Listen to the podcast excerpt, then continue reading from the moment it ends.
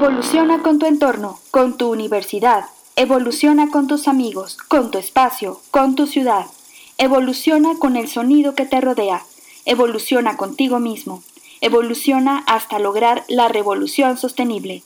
Una coproducción de la Dirección de Radio y Televisión y la Agenda Ambiental de la Universidad Autónoma de San Luis Potosí.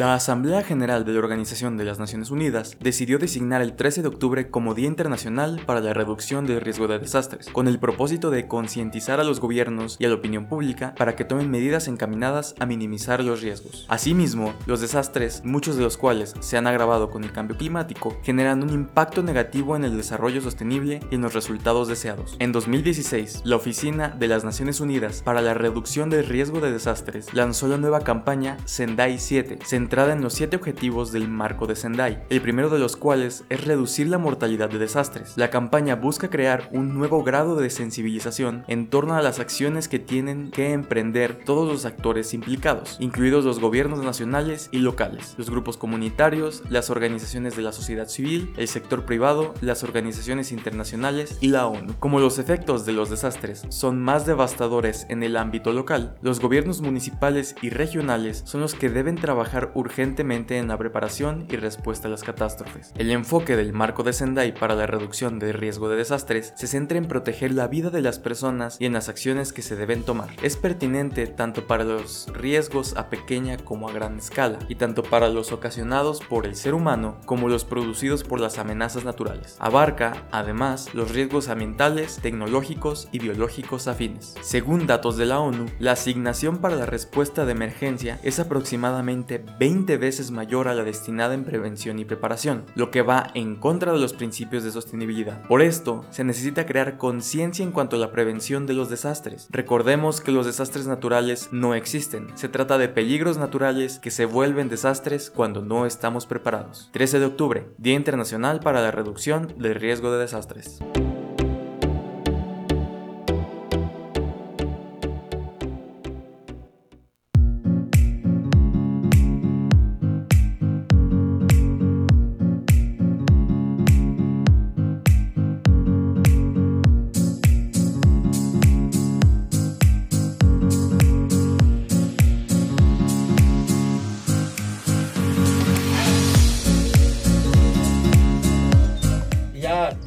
Ángel, ya estamos en Revolución Sostenible. Y bienvenidos para hacer. Eh, dijimos que revolución, ¿no? A veces pensamos, yo a veces me imagino que es una guerra.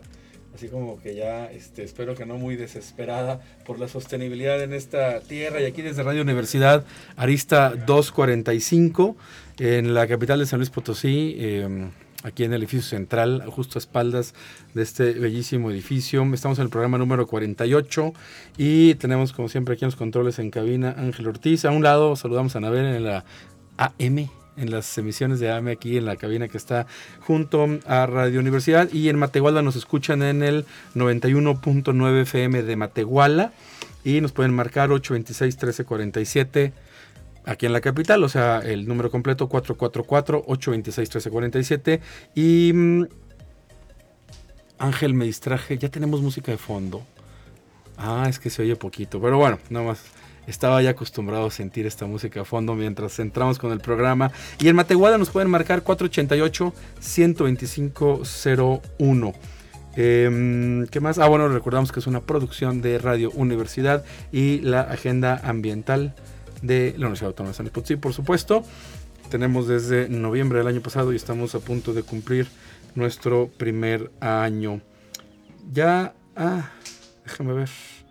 Evoluciona Ya pusimos, perdón, ya pusimos, es que fíjense que mis audífonos no están funcionando.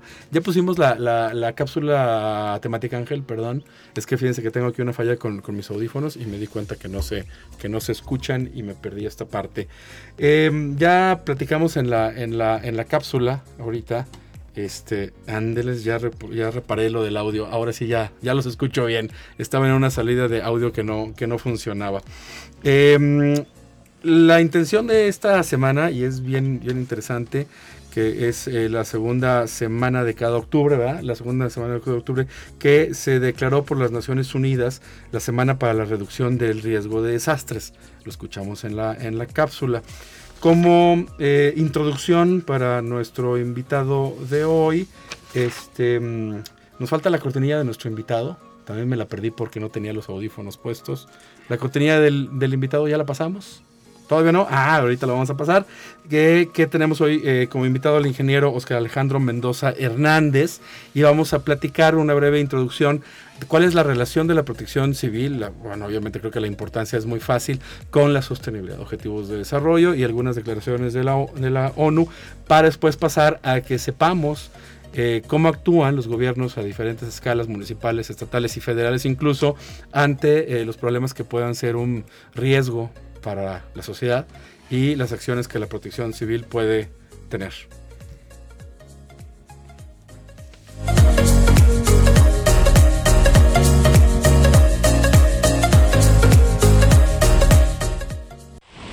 Desde la trinchera. Expediente. Nombre, Oscar Alejandro Mendoza Hernández. Área de interés, consultoría y capacitación en material de protección civil análisis y gestión integral del riesgo. Trayectoria. Es ingeniero químico por la Escuela Superior de Ingeniería Química e Industrias Extractivas del Instituto Politécnico Nacional y técnico básico en gestión integral de riesgo por el Centro Nacional de Prevención de Desastres, CENAPRED. Aportes. Ha sido asesor para la solicitud de declaratorias de emergencia y de desastre para los estados y municipios, así como para la gestión de recursos y apoyos para fondos y fideicomisos de prevención y desastres. Ha fungido como analista de riesgos, amenazas y peligros en diferentes proyectos, así como consultor y capacitador para el desarrollo de programas internos de protección civil. Actualmente es director de Protección Civil Municipal de San Luis Potosí.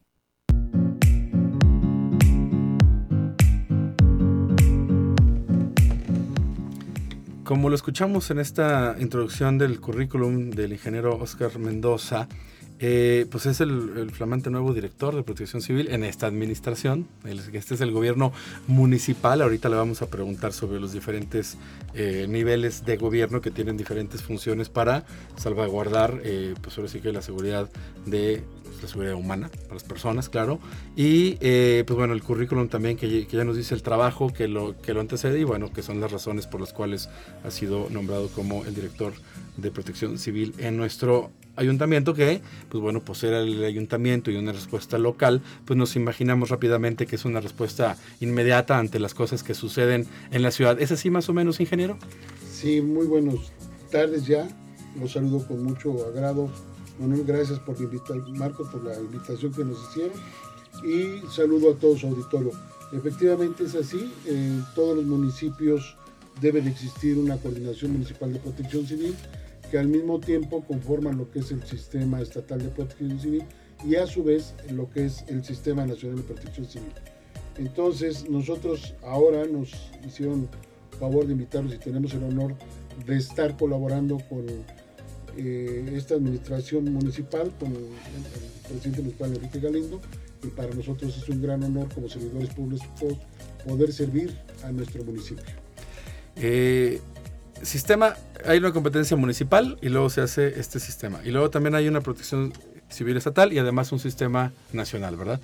Cada uno responde de diferente forma, ¿no? Me imagino, pasa algo ahorita como en las lluvias, estoy pensando, ¿no? A ver que, de, de hecho es una duda que tengo y, es un buen momento. Acaba de llover fuerte hace unas semanas y por ahí una camioneta quedó atascada en el río Paisano, o no me acuerdo dónde, cayó. ¿Protección civil debe ser el primer respondiente ante eventos como estos? El sistema municipal de protección civil como tal sí es el primer respondiente. ¿Quiénes componen el sistema municipal, bueno, pues una serie de dependencias e instancias que están en el municipio de San Luis y que con trabajos coordinados podamos dar atención oportuna, eficaz y eficientemente a toda la población civil del municipio, el territorio municipal de San Luis Potosí. Eso es nuestra función. Genial. Entonces, por ejemplo, los, bomberos están en este sistema? Desde luego que sí, todos conforman el, el sistema municipal está bomberos, está seguridad pública, está la dirección de ecología, está la dirección de comercio, está la Dirección de Parques y Jardines, está el Interapas, está la Comisión Nacional del Agua, la Comisión Estatal del Agua. Desde luego, esto se conforma primero en un Consejo Municipal de Protección Civil. ¿Quién lo preside? Lo preside el presidente municipal, que es el presidente del Consejo. Después está el secretario general del ayuntamiento, que es el secretario ejecutivo, y su servidor, que también tiene la función como secretario técnico. ¿Qué quiere decir esto? Que hacemos el análisis de riesgos de todo lo que puede suceder en el municipio de San Luis Potosí, pero al mismo tiempo conformamos y formamos parte de lo que es el Consejo Estatal. ¿Cómo funciona esto? Bueno, pues el primer nivel de respuesta precisamente es la autoridad municipal la que atiende de manera directa lo que pudiera presentarse como un riesgo, un peligro, una amenaza dentro del territorio municipal. En el estado de San Luis Potosí tenemos 58 municipios y estos están coordinados precisamente por la coordinación estatal. ¿Quién preside el Consejo Estatal? Pues el gobernador del estado, el mm, secretario de gobierno es el secretario ejecutivo y su secretario técnico eh, es el coordinador o el director de protección civil a nivel estatal. De esta forma trabajamos de manera coordinada. En el caso de San Luis Potosí, pues tenemos varios municipios que son colindantes con nosotros y que a través del Consejo Municipal podemos establecer un consejo, un, comité de ayuda mutua entre municipios para dar la atención, porque tenemos muchos municipios colindantes, por ejemplo, Soledad, Soledad por ejemplo, Mezquitic, por ejemplo, Villa de Reyes, por ejemplo, Villa de Zaragoza, que ya tenemos una estrecha relación y que dadas las características propias de cada municipio, pues podemos prestarnos apoyo y ayuda en caso de emergencia. Le menciono un caso eh, en específico, hace ya algunos años se reventó la presa por ahí de la Ventilla en el municipio de Villa de Reyes mm, y fuimos convocados y apoyamos precisamente cuando yo era director de protección civil municipal en aquellos años y atendimos de manera conjunta y el apoyo hacia Villa de Reyes. Esa es de las formas en que trabajamos. y si nos llega a rebasar a nosotros como municipio de San Luis Potosí, bueno, pues podrán venir otros municipios a atenderlos o a nivel estatal e inclusive a nivel nacional. Ah, Así es como funciona esto, a través de la coordinación. Y depende entonces, el primer nivel de respuesta es el municipio. Si el municipio está rebasado en su capacidad, entra el Estado.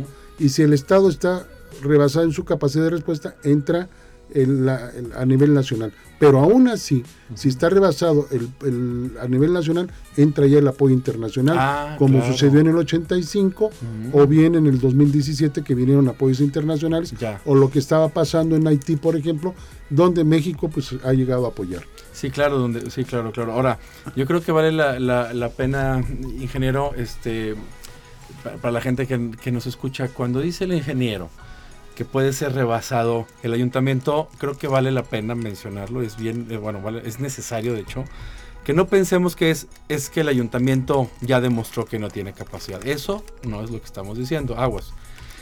¿Por qué se puede ver rebasado un, el, ayuntamiento? ¿Qué pasa si vuelca una pipa de material peligroso? Pues resulta que el material peligroso es de competencia federal.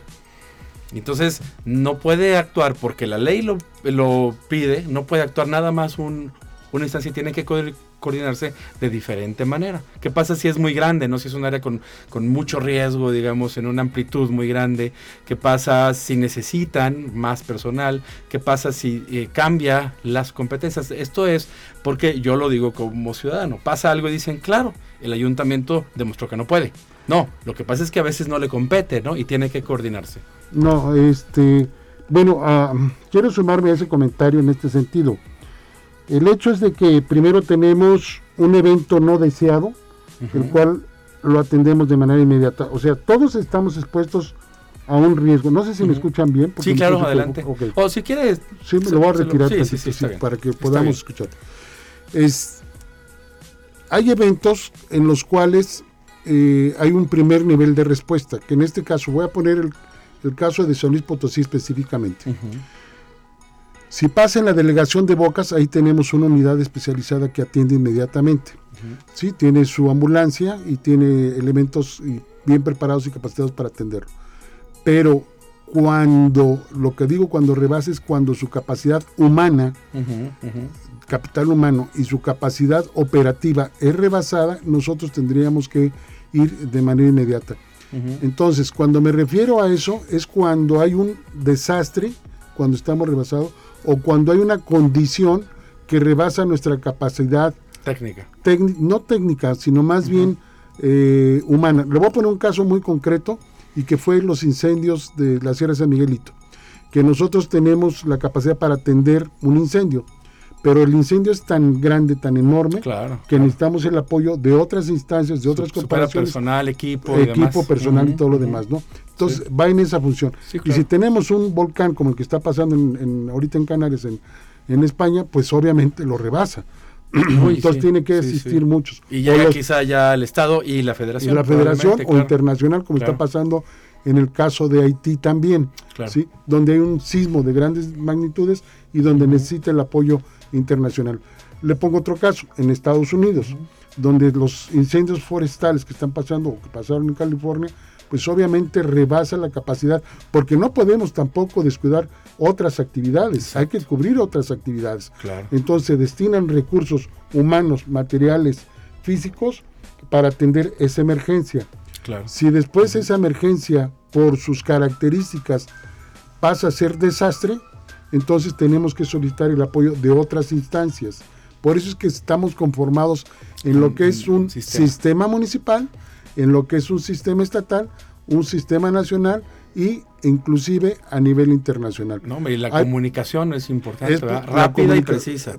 Rápida, precisa, objetiva, eficaz y eficiente. De tal forma que tenemos un centro de comunicación y conforme se va desarrollando este evento es cuando tendríamos que ir ampliando las capacidades. Ahorita mencionaba ahorita lo de materiales peligrosos. La primera instancia que, atendería si cae dentro del municipio, no importando si es una carretera federal o es una carretera estatal, si cae dentro del municipio, nosotros atendemos como primera respuesta. Y ahí viene el otro caso contrario. Y necesitan hacerlo procedente para que la federación entre en su competencia. Voy en lo que atienden, ¿verdad? Exactamente. Que no puede quedar, digamos, ni modo que no llegue nadie. Exacto. claro. Vamos a suponer el caso de vehículos que es frecuente entre el crucero de Villa de Reyes, de la carretera 37, rumbo a Santa María del Río, que tuviéramos un evento ahí. ¿sí? Nosotros tenemos la delegación de Villa de Pozos y tenemos la delegación de La Pila. ¿Estamos de acuerdo? Ahí tenemos dos bases.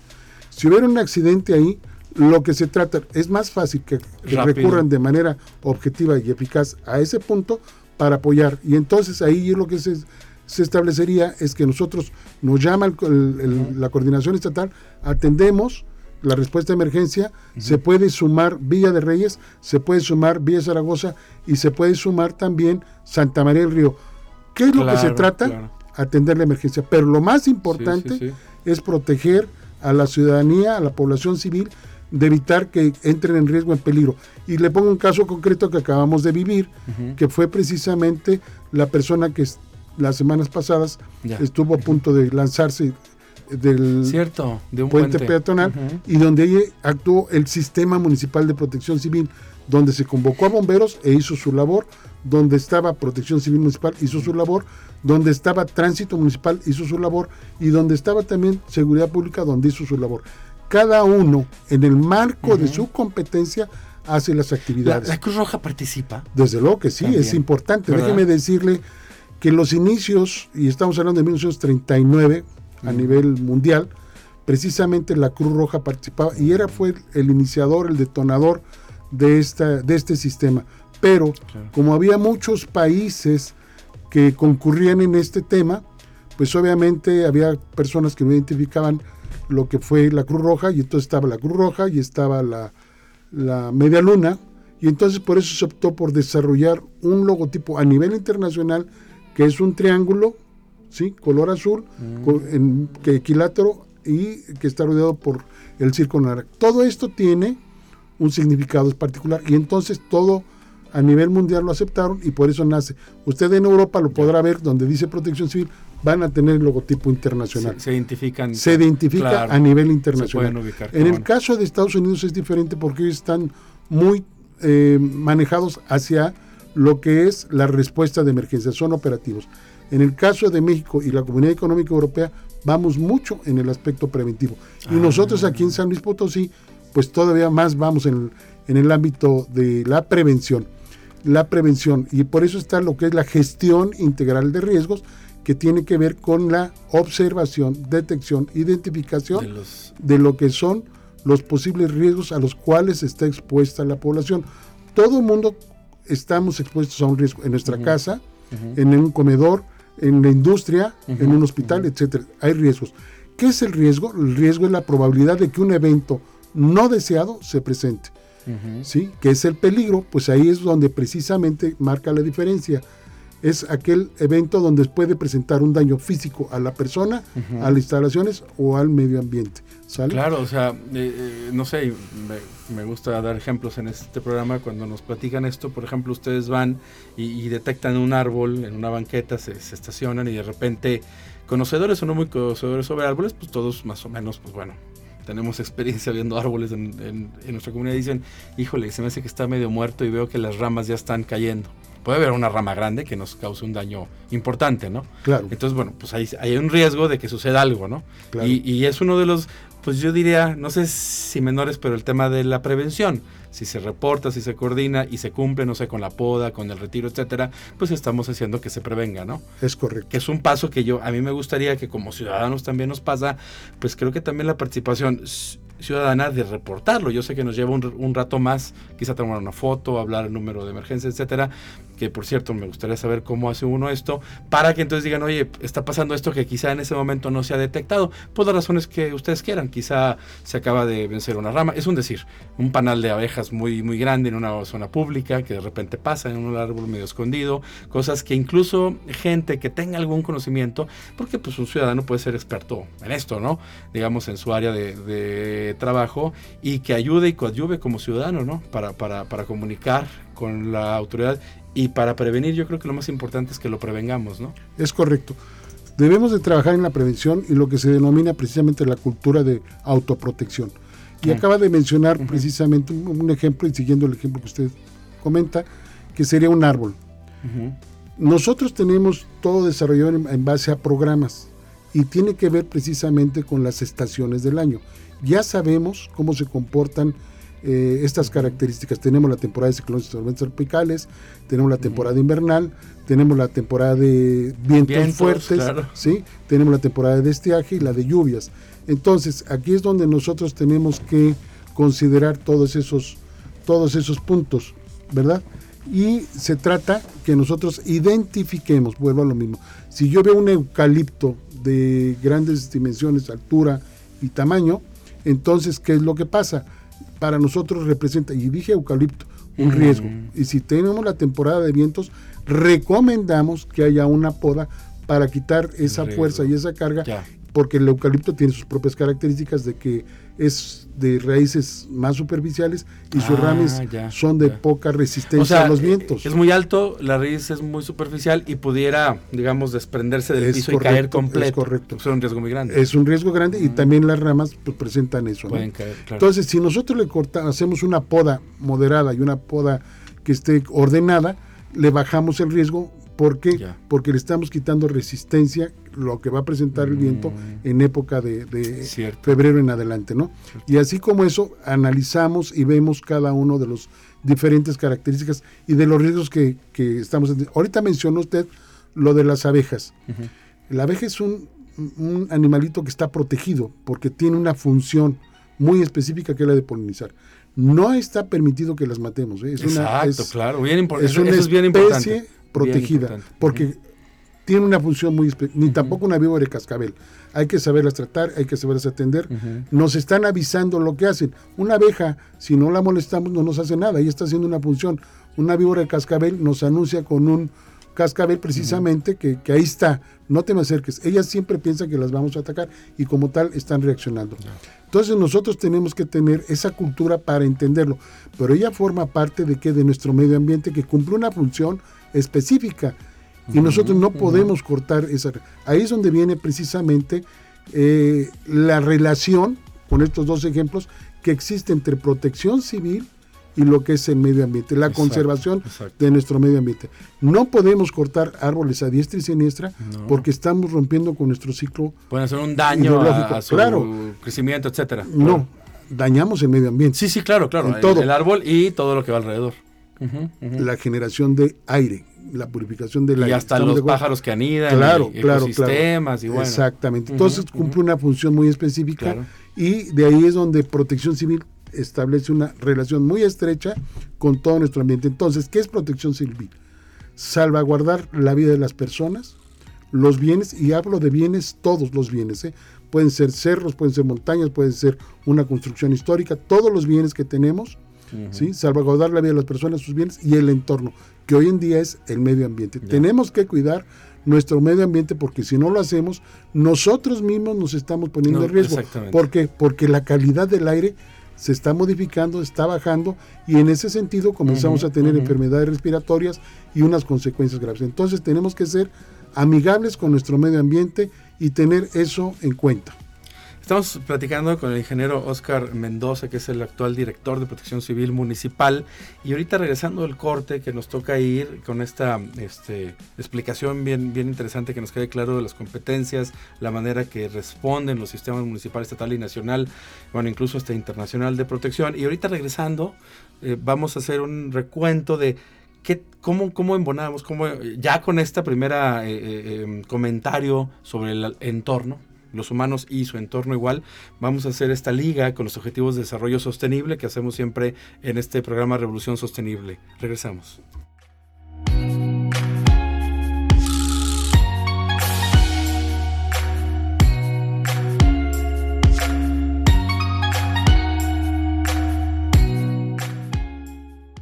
Revoluciona tus ideas. Llama al 444-826-1348 o envía un mensaje al WhatsApp 4444-037782. Recuerda seguirnos en redes sociales como Agenda Ambiental UASLP en Facebook, Twitter e Instagram. ¿Tienes alguna propuesta? Compártela con nosotros al correo agenda.ambiental.uaslp.mx.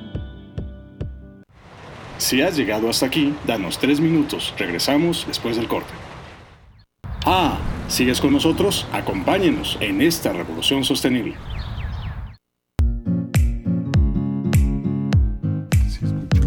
Y continuamos en esta revolución sostenible de hoy aquí desde el 88.5 F en San Luis Potosí Capital y 91.9 desde Matehuala. Redes sociales, Agenda Ambiental OSLP. Eh, pues ya saben, casi todas las redes, no todas, ¿no? Creo que no tenemos Snapchat, ¿no, verdad, Fernando? Estas, esas como hay algunas que como que no les entendemos quizá por la edad que tenemos ya ya ya como que no se nos da todas las redes sociales este búsquenos Instagram Twitter este y Fernando me sigue debiendo un TikTok y se me hace que este, le voy a bajar un punto ahí de alguna materia, pero no, lo malo es que no lo doy clases para Fernando, para que nos prepare un TikTok, que es lo que escuchan ahorita pues, las generaciones de alrededor de los 20 años de edad. Eh, 826-1347 aquí en cabina, pero en redes sociales es muy sencillo que nos contacten. Y estamos platicando con el ingeniero Oscar Mendoza, director de Protección Civil Municipal. ¿En qué nos quedamos ahorita? Bueno, ya nos platicó de, los niveles municipal, estatal, nacional e incluso la parte internacional. ¿Qué nos interesa desde la sostenibilidad? Recordemos eh, de lo que tratamos durante este primer año ya de emisiones casi de este programa, que, comprendamos, que nos acerquemos, incluso que sepamos desde nuestras disciplinas, desde donde trabajamos, ya seamos ingenieros mecánicos, ya seamos este, abogados en un despacho, cómo podemos ayudar a, transitar hacia la sostenibilidad. Y son 17 objetivos que hemos contado muchas veces. Y ahorita en el corte estaba este, platicando con el ingeniero, vinculando el último comentario que que nos hizo. Protección civil, aunque la palabra dice civil, la persona, pues, pues parecería algo como, pues ponte un casco, unas botas de casquillo y que no te caiga una rama en la cabeza y ya lo resolvimos, ¿no? Pero también son los bienes, no necesariamente porque la persona esté ahí, sino porque es un bien que utilizamos para, para, pues, para nuestro beneficio. Y otro es, que lo dijo al mero final, es, pues sí, pero si yo eh, hago mal esta eh, prevención, por ejemplo, del ejemplo de los árboles, de una poda, pues si lo podamos mal o si hacemos una intervención, por ejemplo, con las abejas que se hace, con las abejas y con las avispas hay un plan de reubicación. Va la gente que sabe, se echan algunos este, humos para que no piguen con equipo necesario, se reubican en un lugar que sea apropiado y que sigan dando una función de los servicios ambientales relacionados, por ejemplo, con los polinizadores. Entonces, esta, esta visión que afortunadamente es cada vez menos antropocentrista, significa que menos centrada realmente nada más en el humano y la afectación directa, pero el ingeniero dijo algo bien interesante. Pues eso es una afectación quizá más indirecta que no vemos rápidamente. Ese árbol y, ese daño pues nos va a provocar en el mediano plazo, en el corto plazo puede ser también, por ejemplo, más calentamiento global, el Objetivo de Desarrollo Sostenible número 13, recordemos, acción por el clima, también ese árbol quizás, si lo perdemos, pues las raíces, la estabilidad del suelo, la captación del agua, objetivo de desarrollo 6, el agua, eh, vida de los, de los, ecosistemas terrestres 15, hablando por ejemplo árboles y polinizadores, las aves cómo se mueven, hábitats, cómo llegan las especies.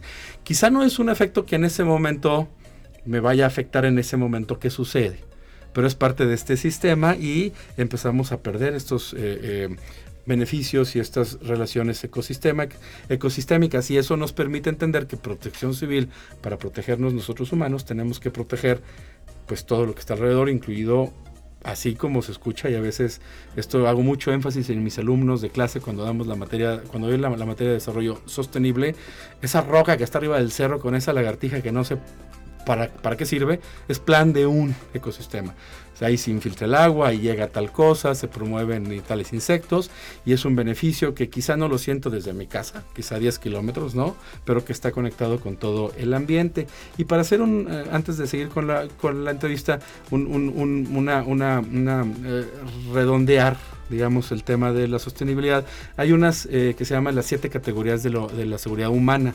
Y a mí me gustan mucho porque una habla de la seguridad económica los gobiernos principalmente que tengan el trabajo adecuado, que haya seguridad, este, que nos protejamos contra abusos, etcétera. La seguridad alimenticia, la seguridad en salud y ambiente, la seguridad personal, esa es la que generalmente nos viene rápido de, de golpe cuando hablamos de protección civil, el ejemplo del árbol, que no nos caiga una rama en la cabeza. Seguridad comunitaria, pues igual, un hecho que afecte a una colonia, un derrame, como mencionábamos, de residuos peligrosos o cualquier otra cosa. Y seguridad política, que bueno, también tiene otros temas, que bueno, por cierto, una manifestación política puede desencadenar una acción de protección civil porque puede haber golpes, ¿no? Entonces, estas está bien interesante, búsquenlo. Hay una oficina que se llama eh, ahorita se los digo, se, llama el Trust Fund para la eh, Seguridad Humana de las Naciones Unidas. Y eh, pues bueno, es uno de los participantes en estos temas y obviamente las oficinas de protección civil, como el ingeniero ya nos mencionaba, están relacionadas, hay protocolos, incluso hasta logotipos cuando pueden para que haya una comprensión mundial acerca de las capacidades y de lo que se necesita. Nos quedamos y, ah bueno, recuerden que el programa está también, se sube al Spotify la próxima semana más o menos, como en una semana, el Spotify lo buscan como eh, Revolución Sostenible buscan por ahí la fecha que les interese o el tema, ven la, lista y este programa pronto estará también subido para que lo puedan escuchar en el Spotify. Y bueno, entonces, ¿ya vieron por qué? Porque es tan importante, no nada más desde la sostenibilidad, sino pues bueno, desde que me levanto y quiero que no me caiga algo encima, pues que los gobiernos le pongan mucha atención y dinero porque pues esto no es muy barato que digamos. Llegar a un lugar necesita un vehículo, necesita equipo de protección, capacitación, conocimiento, entrenamiento, este, bueno, tantas cosas para que esto funcione, pero algo que el ingeniero dijo y que me gustó es comunicación. Pues te podemos hacer muchísimas cosas, pero si no se comunican entre delegaciones, entre oficinas, etcétera, pues quizá la respuesta no sea la más correcta, ¿verdad? Este, se me queda, hay uno que se llama, a ver, nada, nada, más como para tener aquí claro, el Centro Nacional de Prevención de Desastres, ¿verdad? El CENAPRED. ¿Este es a nivel federal? Sí, es a nivel federal, es el Centro Nacional de Prevención de Desastres, y donde ahí se dan una serie de cursos, ahí se hacen estudios científicos, se hace una evaluación, tenemos, bueno, existen planes específicos como el plan Popocatépetl, como el plan de de la planta de energía eléctrica la, que está en Laguna Verde en Veracruz y que tienen que tener sus propios este, esquemas y especificaciones en cuanto a la preparación y capacitación. Pero si me permite, con todo respeto, quiero hacerle una, un comentario. La protección civil no solamente es responsabilidad de las autoridades. Exacto. Es responsabilidad de todos y cada uno de nosotros los ciudadanos. Y quiero comentarle que protección civil significa protección a la ciudadanía. Pero yo como ciudadano tengo una responsabilidad. Es decir, si yo tengo una empresa que transporta materiales peligrosos, vamos a decir, productos de limpieza, por ejemplo, sosa cáustica o los almaceno, o transporto gasolina, o transporto gas, yo como empresa tengo una responsabilidad social, ¿sí? Y como tal, debo de seguir y cumplir con una normatividad que son a nivel federal y que son de carácter obligatorio, o bien las que me impongan a nivel estatal o municipal. En este caso, la Secretaría de Ecología y Gestión Ambiental, por ejemplo, sería una, la Semarnat, en ese sentido, o bien el área de la Dirección de Ecología del municipio. Yo no puedo agarrar y tirar la basura como se hace. Yo estoy afectando a otras personas, porque eso ya es contaminación. Si yo aprendo a separar mi, lo que llamarían basura, entonces ya lo convierte en un residuo que puede ser nuevamente eh, reutilizado y ahí es donde viene la sostenibilidad que usted está hablando, precisamente. Entonces nosotros como ciudadanos, el millón y pico de ciudadanos que vivimos en, el municipio de San Luis, tenemos esa responsabilidad.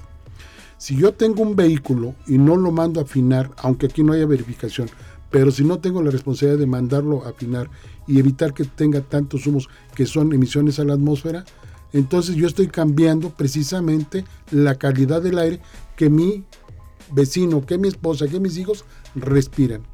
Y entonces ahí es donde existe una responsabilidad. Le, agradezco muchísimo que haga el énfasis, es bien importante. O sea, nos confiamos mucho en las autoridades. Hay que lo resuelvan, hay que vengan y que lo, y que lo compongan luego, hay que lo barran luego se tapan las, las ductos donde, ¿cómo se llama? El drenaje de, el drenaje, la colección de agua de lluvia y luego tenemos coches inundados como hace poquito a dos cuadras de mi casa, donde aquí en la salida de Guadalajara un coche hasta el, hasta el copete, hasta el techo, lleno de, agua, por irresponsabilidad de varios actores. Oigan, pues ni modo que la autoridad esté allá atrás levantando esa basura o viendo que el conductor esté manejando bien, ¿no? Entonces, si tenemos esto que el ingeniero dice, lo primer paso antes de que tengamos todo el dinero, capacitación, equipos y cascos y de lujo, helicópteros, lanchas y lo que ustedes quieran, es que hagamos bien las cosas y nos responsabilicemos. Lo primerito, ¿no? Así es. Y yo quiero preguntar entonces, ¿dónde cabe la responsabilidad de los padres sobre los hijos? Claro. Porque si yo veo un padre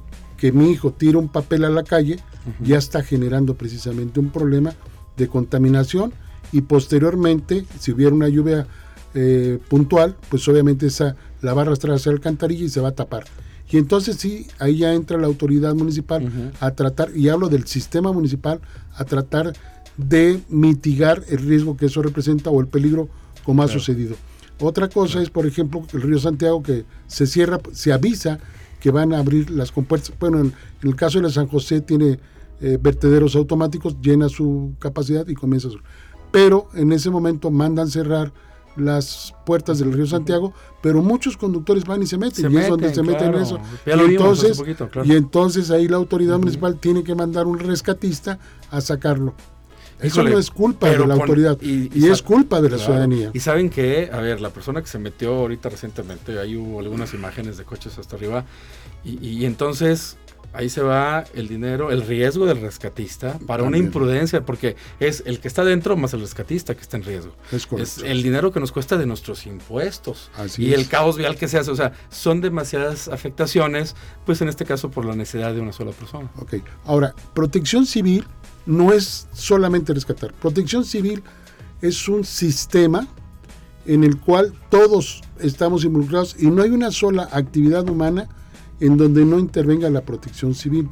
Y vuelvo a repetir, protección civil es protección a la ciudadanía y significa autoprotección, que yo tenga esa cultura. ¿Sí me explico? Si yo voy al campo, al campamento, que es padrísimo, yo lo practicaba mucho con mis hijos, y si yo hago una fogata, ¿sí? Yo tengo la responsabilidad de verificar que esa fogata cuando termino mi actividad recreativa la pague y que no vaya a generar un problema. Sin embargo, nos vamos de día de campo, hacemos nuestra carne asada, salen por ahí las cenizas y, de ahí se genera un incendio forestal. ¿Y qué estamos haciendo con esto? Afectando nuestro medio ambiente, nuestra riqueza precisamente de bosques y de naturaleza y además generando gases que son de carácter eh, que van a afectar precisamente nuestra medio ambiente y sobre todo el aire. Y ahí viene el calentamiento global y al venir el calentamiento global va a venir la elevación de las temperaturas del mar, 1 o 2 grados, y después va a generar otro tipo de desastres. Precisamente los huracanes tienen una relación muy estrecha y muy directa con este calentamiento global, que ya son, se presentan muchos fenómenos atípicos. Y quiero decir que ya en México tenemos, por ejemplo, tornados, que antes no lo veíamos. Ah, Hoy sí, ya en México ya se están ya se registrando. están dando, precisamente en el estado de Coahuila o en Ah. algunos otros estados, y aquí en San Luis Potosí ya también se presentaron en la zona media. Ah, y esa es cosa de que no ponemos nosotros nuestro cuidado o lo que nos corresponde poner. Lo ideal es que nosotros generemos precisamente ese ambiente que sea beneficioso para nosotros mismos y no que nos convirtamos en un factor destructivo. Y quiero decirle, protección civil son cinco agentes o fenómenos que se presentan. Dos de origen natural y tres de origen antropogénico o de humano. Ya. Naturales, geológicos e hidrometeorológicos. Humanos, socioorganizativos, químicos, tecnológicos y sanitarios epidemiológicos. Claro, y nosotros rompemos el equilibrio de uno con el otro. ¿sí? Si nosotros no cuidamos nuestro medio ambiente, vamos a generar un fenómeno o vamos a acelerar un fenómeno de tipo hidrometeorológico. Ya, ¿sí? claro. Entonces tenemos que tener mucho cuidado con eso, o como está pasando ahorita con la pandemia, que nosotros mismos generamos toda esa cadena al no respetar precisamente todos los lineamientos de prevención y de protección a la salud. Esos son sanitarios epidemiológicos. Entonces el ser humano, nosotros somos los que estamos generando todos estos cambios que pueden afectar la vida cotidiana de las personas, de los ciudadanos, de nuestros hijos. No estamos pensando en nuestro futuro. Entonces tenemos que ver eso. La otra, por ejemplo, es eh, otro que le puedo mencionar. Si yo voy a desarrollar un fraccionamiento o una zona habitacional en una zona de riesgo donde pasa una falla geológica, pues obviamente ahí vamos a tener ese riesgo. Entonces son una serie Cosa de que incluso hasta por corrupción en el pasado, ya sabemos que fraccionamientos en San Luis están con las calles hundidas por fallas geológicas, por ejemplo. pues son estudios que se tienen que hacer Que se- precisamente claro, y claro. que se tienen que coordinar y que se tienen que combinar. Entonces, confirmo, los ciudadanos tenemos una responsabilidad social también que cumplir. No toda la autoridad, también nos toca a nosotros como ciudadanos. Este, antes de irnos a las noticias del frente, que es el último pedacito para platicarles de varias cosas bien interesantes, muchas que van encaminadas justamente con lo que ya dijimos de protección, de prevenir eh, desde esta responsabilidad social. Em, platicábamos antes de que iniciamos con el programa que también hay un tema de, de participación eh, civil, de, de- de cursos y de voluntariado, me parece, ¿no? Es con correcto. protección civil. Es correcto, sí, tenemos, eh, desde antes se llamaba precisamente brigadistas comunitarios, ahora son precisamente sociedades civiles, la ley así lo marca, Ya. y pueden asistir precisamente las personas que estén interesadas a nuestras oficinas, a nuestro centro de trabajo que es en Coronel Romero, esquina con Salvador Nava, ahí están las instalaciones de la Dirección Claro, Municipal de. Protección Civil, Ajá. y ahí se les dará un registro. Es importante tener todos estos datos para ver también los perfiles y saber hacia qué áreas nos vamos dirigiendo. Hay grupos, por ejemplo, que tienen motocicletas 4x4, etcétera, etcétera, sí, sí, este, que nos sirven mucho cuando hay una pérdida de una persona, búsqueda y rescate, o bien para atender en caso de anteriormente en las vacaciones se formaban estos grupos por- para atender a los eh, vehículos, a las personas que salían de turismo, para atender en Sí. caso de emergencia. Fíjense que la poca experiencia que he tenido yo este, sobre esto, aunque no he participado yo, dir- yo, yo directamente, pero bueno, desde niño yo, yo me he fijado, por ejemplo, la Asociación de Scouts de, de México. Eh, recientemente un poquito menos, pero históricamente he participado siempre con, con protección civil y bomberos. Eh, los clubes de espeleología bien importantes para ciertas cosas que tienen un riesgo mayor. Eh, en este caso yo he visto los clubes de, de jiperos, de esta gente que tiene vehículos de 4x4, que, que hay varios, y me he fijado algunos en San Luis que se acercan y que coadyuvan porque tienen un vehículo especializado que además tiene capacidades y que saben y tienen el expertise para coadyuvar quizá en transportar el equipo, quizá no en meterse, pero en, en- en la parte alrededor si fuera mm, necesario. Entonces, cualquiera de la gente que nos escucha que cree y que además, por ejemplo, en Agenda Ambiental, nuestra productora, Diana Navarro, es voluntaria de protección civil. No, es, no cobra, es una voluntaria, tiene su trabajo en la Universidad Autónoma de tiempo completo, hace este programa y muchas otras cosas más, y entonces ella tiene, y tiene X días y tiene sus horas de servicio, su, su maletín de acá, sus cursos, y coadyuva con este proceso de la protección civil, como ya lo dijimos, los ciudadanos Además de, bueno, pues de lo que el gobierno pueda aportar y estructure para que esto funcione. Le agradecemos al ingeniero Oscar Alejandro Mendoza Hernández por estos eh, detalles. Si tienen una duda, nos mandan por ahí un inbox en redes sociales, les mandamos el contacto, los correos electrónicos para que entren en comunicación con la gente de protección civil. Y vamos a estar, les aviso de una vez, para el rally de las gemas de la Unisos. Ah, miren, aquí está el teléfono, muchas gracias. Para el rally de las gemas de la Unisostenibilidad, que ahorita tenemos 200 universitarios inscritos, vamos a anunciarles, vamos a, con, con Fernando a, buscar las, las, actividades y los contactos para que nuestros estudiantes, profesores y demás personal que está en este rally encuentren algunas de las actividades de protección civil, algunos cursos que den, alguna cosa para que atendiendo la estructura que, ellos piden puedan colectar algunos de los retos. Ingeniero. Sí, quería hacer este comentario. Sí que la Universidad Autónoma de San Luis Potosí cuenta con su unidad interna de protección civil, también se pueden acercar con ellos y colaboran con nosotros también. Entonces, todas las instituciones, sean del sector público, privado o social, deben de tener por ley su unidad interna de protección civil, que son el primer nivel de respuesta. Y la universidad ha colaborado muchas veces con nosotros. Claro, por supuesto. Incluso la gente que nos escucha hace en septiembre, hace un mes, más, en mes y medio, tuvimos una de las tantas Unirodadas y Protección Civil de la Universidad Autónoma con la Cruz Roja, que generalmente hacen la mancuerna para juntar a estos, en general, 80 o 100 personas en bici, que luego requiere una logística un poquito más, más grande. Y efectivamente, desde el nivel institucional, el número de emergencia 444-815-8767. Y vámonos rápidamente a la última cápsula pequeñita.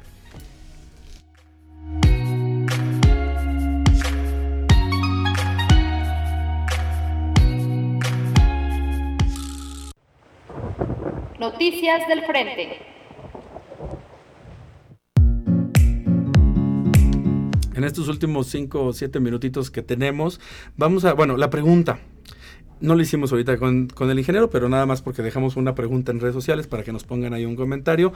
¿Saben ustedes qué debe llevar una mochila de emergencias? ¿A ¿verdad? Yo creo que nos imaginamos la linternita, la navaja suiza, no sé, es lo que pensamos todo el mundo, ¿no? Pero creo que es un tema que lleva, han sacado infografías recientemente, vi unas infografías que circularon en redes sociales hace poco, este, tantos huracanes y todo, y llegaron eh, varias de las infografías de diferentes niveles de gobierno sugiriendo el tipo de... Em, pues una mochila o un espacio en casa donde tengas eh, ciertas cosas, ¿no? Que pudieras que pudiéramos tomar por cualquier tipo de emergencia, hasta incluso un tema de salud que sea una emergencia rápidamente. Em, antes de irnos entonces, recordemos, bueno, recordemos, no, estamos, acaba de mencionar el rally de las gemas de la UNE y sostenibilidad. En este caso, podemos colectar la gema de la, de la sostenibilidad número 11, ciudades sostenibles, y 12, que es la que corresponde a producción y consumo responsable de los Objetivos de Desarrollo Sostenible. Esto a través de esta actividad que se llama, que es el 28 de octubre a las 6 de la tarde. Va a ser todavía transmisión por Facebook. Algunas cosas ya las hacemos presenciales, como ya se dieron cuenta en los eh, noticieros del aviso del rector acerca de la presencialidad, ya con el semáforo que empezó, me parece, que es el lunes, ¿verdad? Mm. Apenas, que es el semáforo verde, que no se siente todavía tan verde, entonces, bueno, nos seguimos cuidando un poquito en amarillo pollito, vamos a decirle. Y em, vamos a tener este que es una conferencia de supermercados contra mercados tradicionales. La diversidad, eh, hay muchas cosas alrededor ambientales. Eh, escuchar esta conferencia para no platicar sobre eso ahorita exactamente, pero desde la salud hasta el temas de sostenibilidad. Y esto nos los va a dar la ponente Gabriela Michelle Rodríguez González. Este tiene un, nos pasó un el Facebook aquí, arroba jardín etnobiológico San Luis Potosí. Jardín Etnobiológico San Luis Potosí para el 28 de octubre de 2018. La gente participante de las gemas ya saben cómo subir sus pruebas para que cumplan con este rally y les desbloqueemos el nivel correcto de ya sea el 11 o el 12. La Facultad de Enfermería y Nutrición, que por cierto tiene un tema de protección civil bien importante por razones obvias, el tema de la salud humana, van a tener una sesión del programa de participación social eh, que ya habíamos hablado el otro día, eh, los apuntes de despenalización de, de, la interrupción voluntaria del embarazo, que es un tema muy... Eh, pues polémico al fin y al cabo. Y esto va a ser también el 28 de octubre a las 7 de la tarde. Y este es el Facebook de UASLP, Facultad de Enfermería y Nutrición. Ahí le ponen el Face y van a escuchar la transmisión en línea. Este, sabemos, es la gema del Objetivo de Desarrollo Sostenible número 3, que es salud y bienestar. Y también, bueno, todo lo que digamos lo podemos vincular fácilmente a protección civil de la manera que ya lo explicamos. El 27 de octubre me preguntaba alguien el otro día, creo que una, una tía, que me acordé, eh, tenemos el espacio de consumo responsable, estudiantes, profesores, un celular, un cable viejo de casa. El equipo inventariado tiene un proceso interno de manejo especial de electrónicos y es uno de los temas que ha causado incluso incendios me recuerdo aquí en un lugar que no voy a decir nombre comercial, de un lugar de, confinamiento de residuos especiales, ya saben cuál, aquí rumbo a Peñasco. Este, una vez que hubo unos incendios hace pocos años y es un tema importante pues por los contaminantes y por riesgos y por muchas cosas que pueden pasar. Esto va a ser el 27 de octubre, zona nuestra poniente, esta vez Vamos a estar aquí ah, el miércoles 27 en la Facultad de Estomatología y el jueves 28 en la zona de Pedregal, ahí arriba le toca ahora la Facultad de Ciencias, colegas de ciencias, de seguro en sus casas tienen un montón de aparatos y gadgets y dispositivos que ya no usan y les queremos aprovechar, los queremos aprovechar al máximo, reciclar, reutilizar, si se puede incluso reparar. ¿Me da tiempo el último ciberángel todavía? Ah, dos minutos, sí me da tiempo. El marco, ah bueno, el sábado voy a dar una plática híjole, nueve y media, sí me toca las nueve y media, aquí está apuntado. Me toca a mí dar una, una plática en este esfuerzo de la Semarnat y la Universidad Nacional Autónoma de México, que es esta semana, este, este jueves, viernes y sábado, eh, bueno, en algunos estados cambia un poco, que es la Feria del Agua y los Bosques la Semanat y la UNAM como coordinador y las universidades, en este caso en San Luis Potosí, eh, un grupo de, gente y en el cual participa en la organización nuestra universidad eh, por un interés del, rector en, pues, en estas em, estrategias. Vamos a tener unas actividades el viernes allá en el campus de Coara, lo que conocemos como Coara o Matehuala. Eh, están anunciadas en algunas de las redes sociales y, y los programas, esos están allá para la gente que nos escucha en esa zona quizá. Y aquí en la capital este sábado en la Casa de la Cultura que está aquí en Carranza, el Francisco Cosillo. Eh, en esa Casa de la Cultura vamos a tener el taller de tecnoacuáticos, que hablamos, eh, hacemos unas actividades con niños, juegos con tabletas y, demás cosas para promover la cultura del agua y obviamente la prevención, otra vez, ¿no? Sobre el uso y el cuidado del agua. Y voy a dar una plática sobre los retos del manejo del agua en zonas urbanas una de las cosas que voy a tocar es el tema justamente de los riesgos que hay si no la manejamos bien, si no lo aprovechamos bien, que puede ser uno de ellos inundaciones. Y pues con eso ya terminamos, ¿no? Porque bueno, luego les platico de otro curso que va a ser en noviembre. Nos vemos el próximo miércoles.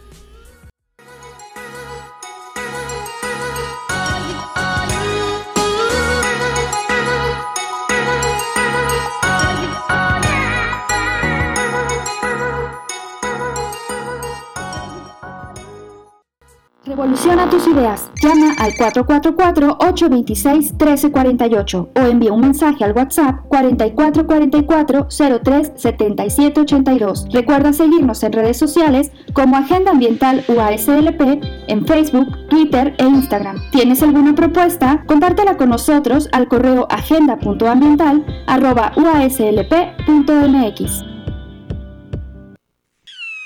Tú eres la promesa de una generación Formas parte de un gran número de personas comprometidas con un mundo mejor, más justo e igualitario. Eres la solución, eres el cambio, eres la revolución sostenible. Evoluciona tu entorno. Una coproducción de la Dirección de Radio y Televisión y la Agenda Ambiental de la Universidad Autónoma de San Luis Potosí.